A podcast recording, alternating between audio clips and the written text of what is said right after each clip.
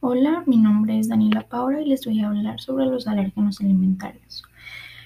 Solo una pequeña cantidad de proteínas a las que los seres humanos estamos expuestos, eh, ya sea por vía inhalativa, cutánea o ingestiva, se le puede llamar alérgenos. Esto debido a que tienen sustancias presentes en los alimentos y son responsables de tener una reacción inmunológica.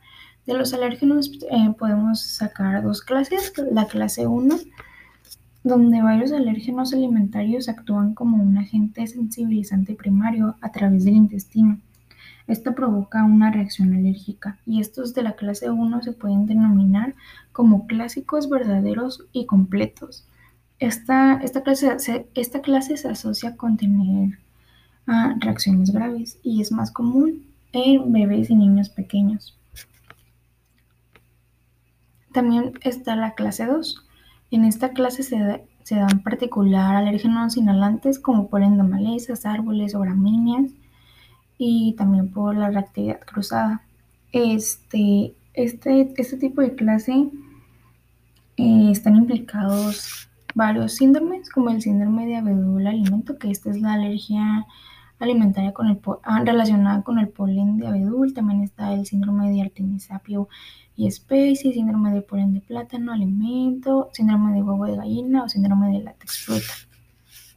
Este, esta diferencia de la clase 1 este es la, la, sensibilización, es más frecuente en adolescentes y adultos. Ya ven, les había comentado, la clase 1 es en niños y bebés y en esta clase 2 es adolescentes y adultos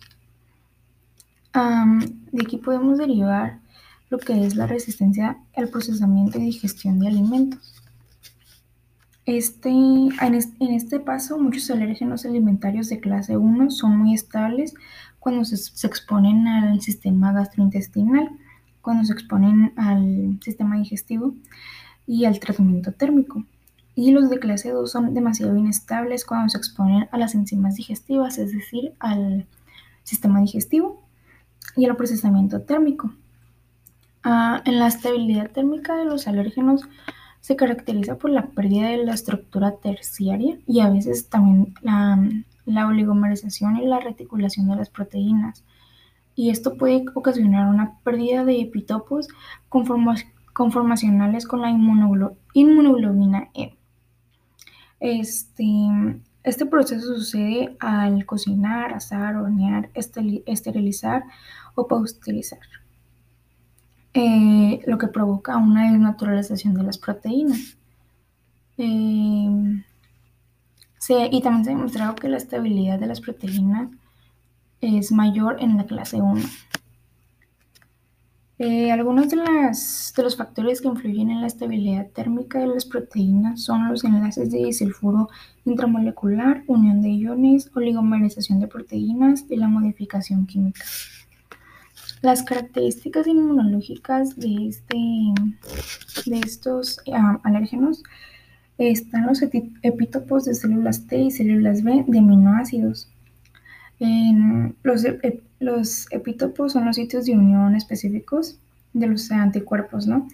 En la inmunoglobina E se llevan los E y en los, linfocitos T, pues los T. Los, después sigue la reactividad cruzada. En esta, em, los alérgenos luchan contra un anticuerpo y se unen con otros alérgenos homólogos de la misma familia de proteínas.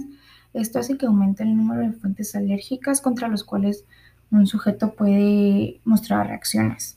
Por ejemplo, también se demostró que si una persona tiene alergia a la langosta es por la tropomiosina, también esta misma persona puede tener alergia a los camarones ya que también poseen eh, tropomiosina. Entonces tiene mucho que ver sobre las proteínas que tenga.